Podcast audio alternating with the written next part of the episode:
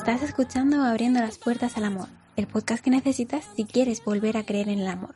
Soy Marina Romés, terapeuta de parejas y experta en dependencia emocional.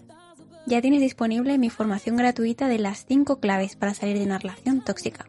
Para conseguirla, regístrate en mi web www.marinaromes.com y comienza tu camino para recuperar la paz que necesitas tras una ruptura.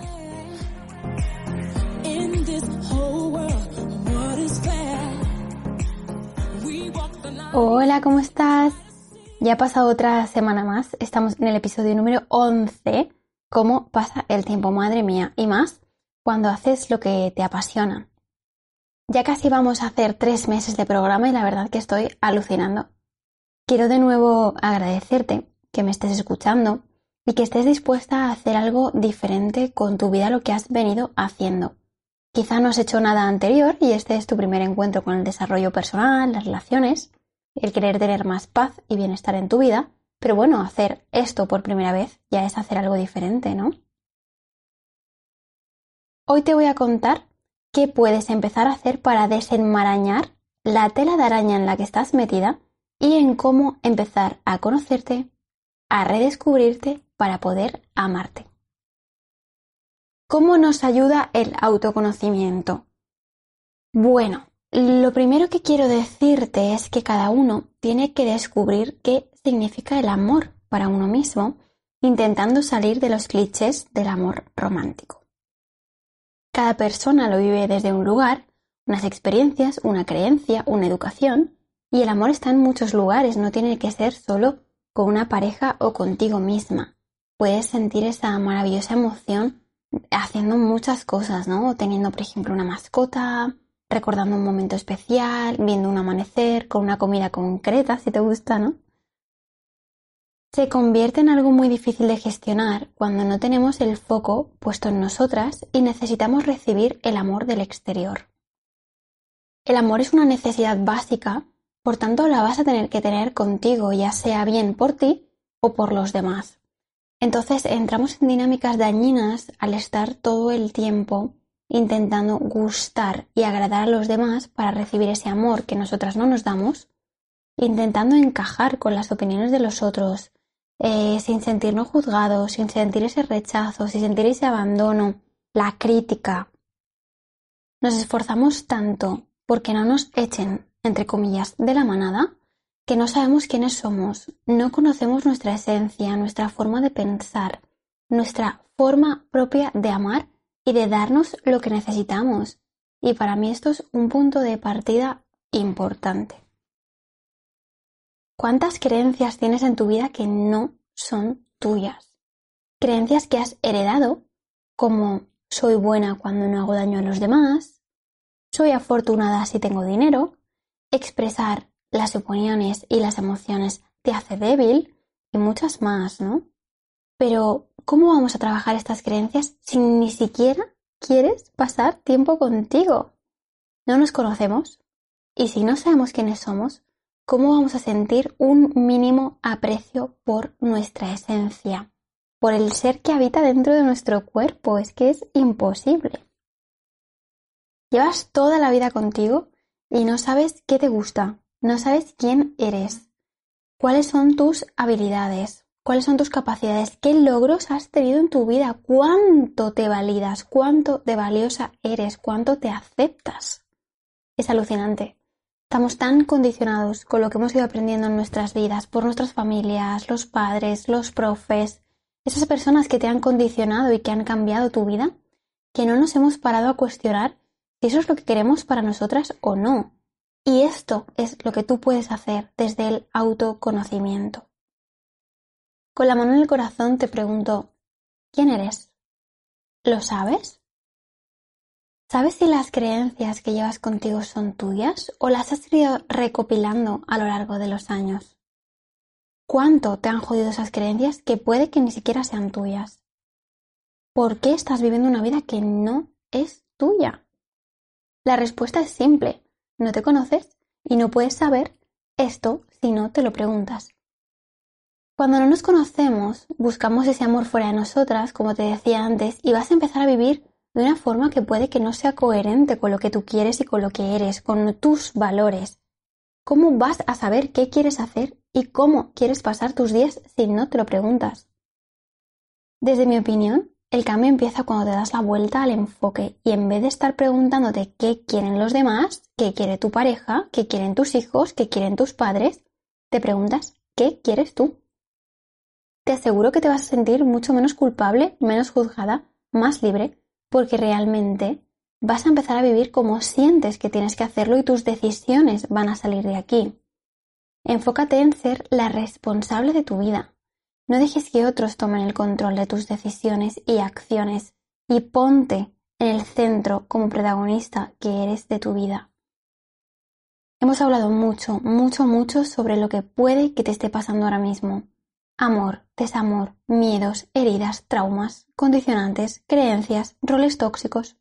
Ahora mismo tienes toda la información que necesitas para empezar a ser consciente de lo que tienes y poder tomar acción ya no vas a ciegas.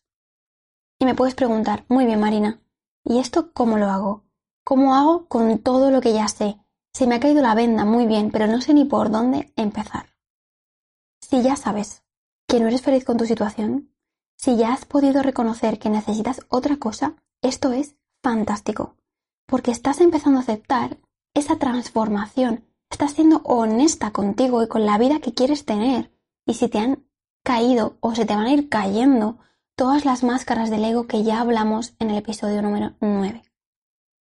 Yo te animo a que te rodees de personas que te inspiran. Lee, mira vídeos en YouTube, inicia tu camino hoy, no lo dejes para mañana. Obsérvate. Pasa tiempo contigo, de verdad.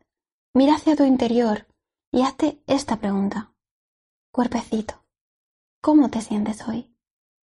¿Estás contento? Si la respuesta es que no, le preguntas otra vez, ¿qué ha pasado para que no lo estés? ¿Cómo te puedo ayudar? Probablemente has pasado demasiado tiempo ignorando las señales que te daba la vida y tu cuerpo para que salieras de esa situación. Has ignorado cómo te sentías, lo que percibías, tus pensamientos, tus emociones. Este es el momento de hacer las paces contigo, de parar a escucharte, de hablarte, y esto es una forma de cuidarse. Cuidarse no es solo ir a un spa y ponerte una crema. Es no ignorarse. Es no darte la espalda. Y es una gran responsabilidad. Cuando empieces a hacer esto, vas a comenzar a sentir muchos pequeños cambios que poco a poco irás integrando en tu vida si los trabajas con frecuencia. Al final, un hábito hace al maestro, ¿no? Obsérvate, Mírate con perspectiva, cuando tomamos distancia las emociones no nos arrastran, ¿no? Lo puedes ver un poco más con frialdad. Sabes que puedes cambiar los pensamientos que no te ayudan, de esto también lo hablamos en el episodio de cómo superar el miedo a la soledad. Es que el cerebro es plástico, es moldeable. Puedes cambiar lo que no te guste y construir de nuevo las creencias según tus propios ojos, las que te interesen y no las que te hayan impuesto.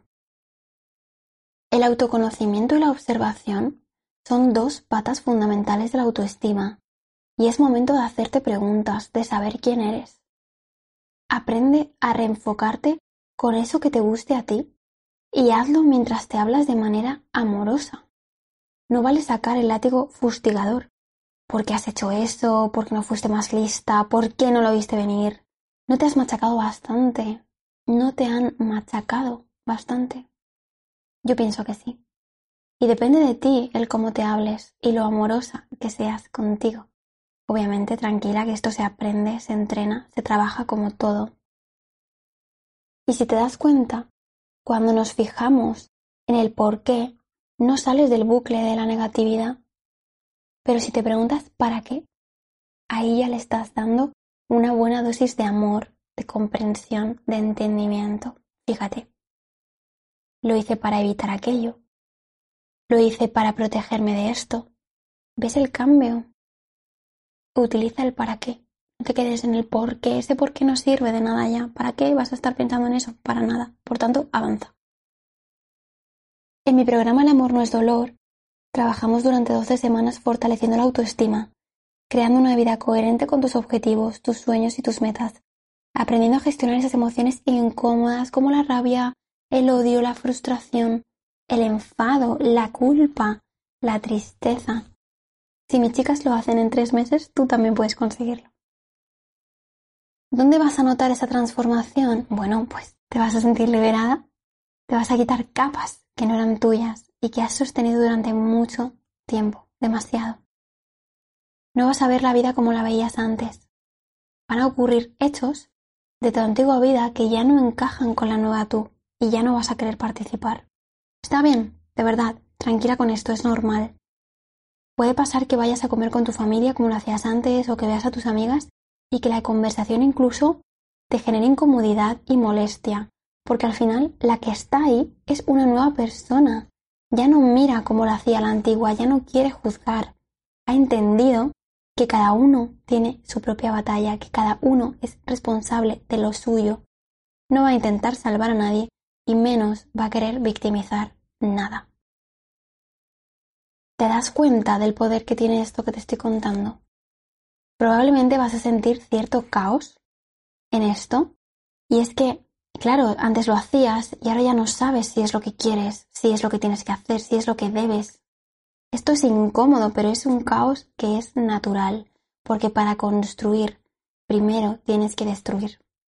Y esto es lo que está ocurriendo. Todo va a volver a ser normal y te vas a volver a sentir tranquila, con calma, con tranquilidad de verdad por esas decisiones que has tomado, coherentes con lo que eres y no con lo que son otros.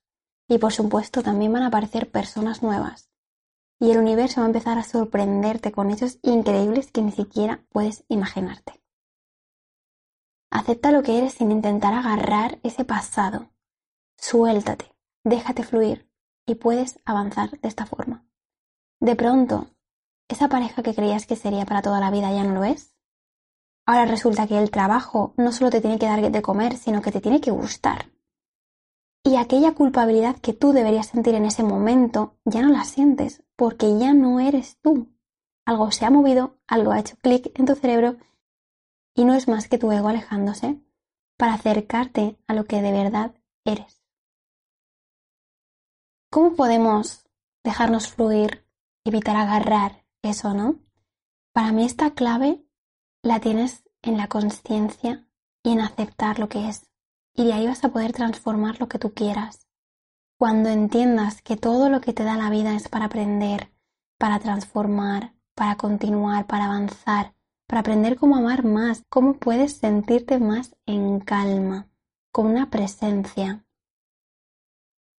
durante muchos momentos al día, muchos en realidad, vivimos con el piloto automático puesto, porque si no esto sería agotador para nuestro cerebro, ¿no? Imagínate estar pensando todo el día, venga, ahora respira, ahora pestañea, ahora mira para allá, ahora haz esto, ahora haz lo otro. Está muy bien estar en automático algunas veces, pero ser consciente que has estado en la inconsciencia y en el automatismo es lo que te da la posibilidad de salir de él te va a permitir disfrutar de esas cosas que normalmente pasan desapercibidas y que por muy pequeñas que sean tienen un valor incalculable. Y tú vas a poder elegir si disfrutar esto o seguir conduciendo tu coche sin saber por qué calle has pasado o si había alguien en la acera. Cuando te permites estar, te permites esa presencia de la que te hablo y por favor no pienses que tienes que estar así todo el día porque no eres un monje tibetano, no hace falta. Esta conciencia en la que no hay un ruido mental de pensamientos destructivos, machacadores, que te hunden. Es una conciencia en la que cuando te paras y escuchas y te dejas sentir, no hay ruido. Es todo lo contrario, es un diálogo de amor, de compasión, de profundo respeto por ti. Joder, es que esto es otra cosa, ¿eh? Así yo quiero enfrentarme a mi soledad, porque mi soledad es estar conmigo, nada más. Estar en una calma que yo sola me la puedo dar. Y lo mejor es que esto se entrena, se reconduce y se pueden hackear todas esas creencias que te están jodiendo la vida y que te han jodido mucho y que encima ni siquiera son tuyas. En el siguiente episodio te voy a contar cómo enfrentarte a una ruptura o a esa situación que tanto te duele desde esa conciencia, desde esa esencia y desde la soledad. Hoy solo quería que entendieras que si no te conoces no te vas a poder querer, que si no te haces preguntas no te conoces y que si no te paras a hablar contigo, a sentirte, tampoco te conoces, que no sabes qué es lo que te hace sentir bien y qué te hace sentir mal. Y repito, si no te conoces, no te puedes querer. Sal del pilotito automático poco a poco, tranquila, y empieza a recorrer el camino de esa gran mujer que eres. A mí me hace inmensamente feliz poder acompañarte en este proceso.